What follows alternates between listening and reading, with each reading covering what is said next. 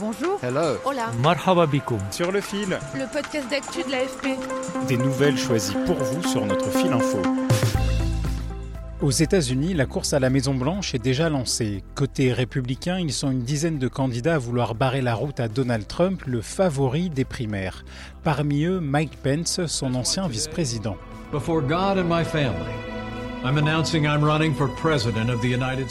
Donald Trump, lui, s'imagine déjà prendre sa revanche sur Joe Biden, le président sortant, qui devrait être le candidat côté démocrate. Avec votre vote le 5 novembre 2024, nous allons écraser Joe Biden. Et la Maison Blanche, cette magnifique Maison Blanche, nous devons la reprendre. Mais l'ancien président est visé par plusieurs enquêtes judiciaires. Il vient d'être inculpé à New York pour fraude dans l'affaire de l'achat du silence d'une actrice de film X. Justement, ces ennuis judiciaires pourraient-ils l'empêcher de se représenter? Qui, côté républicain, pourrait lui faire de l'ombre On vous explique tout dans ce nouvel épisode de Sur le fil. Sur le fil. Pour devenir président, selon la Constitution américaine, il faut être un citoyen américain de naissance et être âgé d'au moins 35 ans. Il y a un ou deux autres petits détails, mais c'est tout.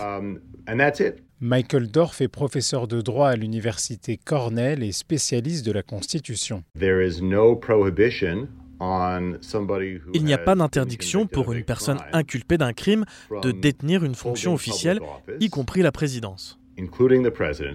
Reprenons. Donald Trump est dans le viseur de la justice pour avoir tenté d'influencer les opérations électorales dans l'État de Géorgie pendant la présidentielle 2020, pour avoir emporté, en quittant la Maison-Blanche, des cartons de documents officiels.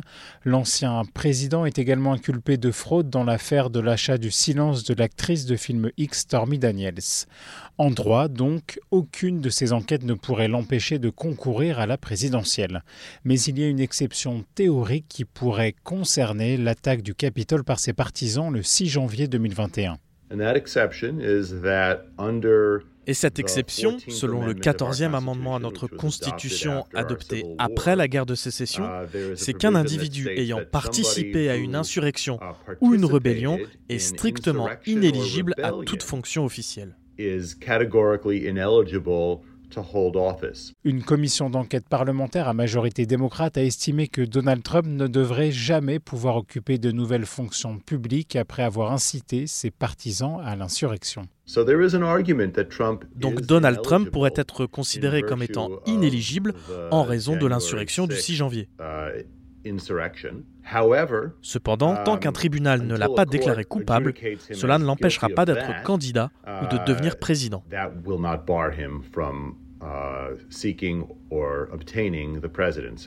Dans un scénario extrême peu probable à ce stade, Donald Trump pourrait-il concourir à la présidentielle depuis une cellule de prison? Oui, répond Michael Dorf, et c'est déjà arrivé aux États-Unis en 1920 avec le candidat du Parti socialiste américain. Ce ne serait pas totalement inédit. Il y a l'exemple d'Eugène Debs. Mais ce serait la première fois qu'un candidat d'un des deux grands partis se présente en étant en prison.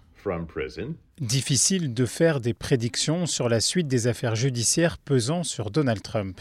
Et avant la présidentielle, il doit passer par la case des primaires républicaines. Pour l'historien David Steben, professeur à l'Ohio State University, ces enquêtes profitent politiquement à l'ancienne star de télé-réalité. Le meilleur scénario pour Trump, c'est une primaire avec de nombreux adversaires. Et ces enquêtes ont encouragé davantage de personnes à se présenter contre lui. L'autre aspect, c'est que plus Trump est poursuivi par la justice, plus ses supporters, qui représentent, je dirais, la moitié des voix chez les républicains, le voient comme une victime. Dans les sondages, l'ancien président est largement en tête avec plus de 50% au niveau national. C'est 30 points de plus que Ron DeSantis. Et selon les experts, le gouverneur de Floride est le seul pour le moment à pouvoir lui faire de l'ombre. Le leadership n'est pas une question de divertissement. Il ne s'agit pas de faire preuve de vertu. Il ne s'agit pas d'un genre de spectacle. L'essence du leadership, c'est de produire des résultats. Et c'est ce que nous avons fait dans l'État de Floride. Capri Cafaro, ancien élu démocrate, enseigne à l'American University. Le gouverneur de Santis a fait plusieurs faux pas, comme quand il a qualifié le conflit en Ukraine de simple conflit territorial, ce qui a été largement commenté. Donc certains se disent, c'est un super gouverneur, mais est-il prêt à être sur le devant de la scène? Est-ce qu'il ne devrait pas attendre? Il va avoir 45 ans. Si Donald Trump est investi candidat du Parti républicain, il devrait se retrouver à nouveau face au démocrate Joe Biden en 2024. L'historien David Steben. La situation internationale depuis l'invasion de l'Ukraine par la Russie s'est vraiment tendue. Les Européens le ressentent et les Américains aussi. Et puis, la relation entre les États-Unis et la Chine s'est aussi dégradée. Donc cette situation joue en faveur du président Biden, car il a de l'expérience, il est bien informé concernant la sécurité nationale.